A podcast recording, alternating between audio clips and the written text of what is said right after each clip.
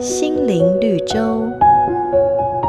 有个樵夫某天把砍好的木柴挑到城里贩售。当他傍晚返回家中的时候，却发现自己的房子正被熊熊大火包围着。左邻右舍都赶来帮忙，但是火势过大，所有的人只能够眼睁睁地看着无情的火焰把房子吞噬。终于火势变小，只见这名樵夫忽然冲进屋子，不断的翻找。大家以为他急着找寻藏在屋里的宝物。没多久，只见樵夫从屋子里走出来，兴奋的大喊：“找到了，找到了！”众人一看。哪里是什么贵重的宝物啊？只不过是一把普通的斧头罢了。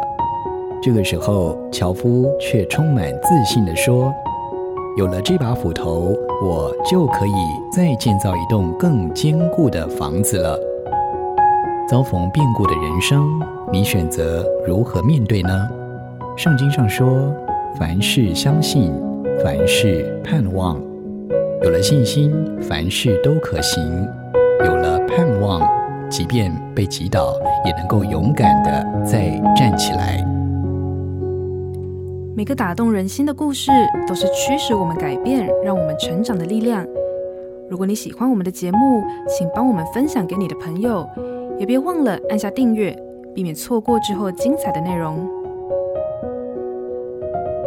瑞圆银楼与您共享丰富心灵的泉源之旅。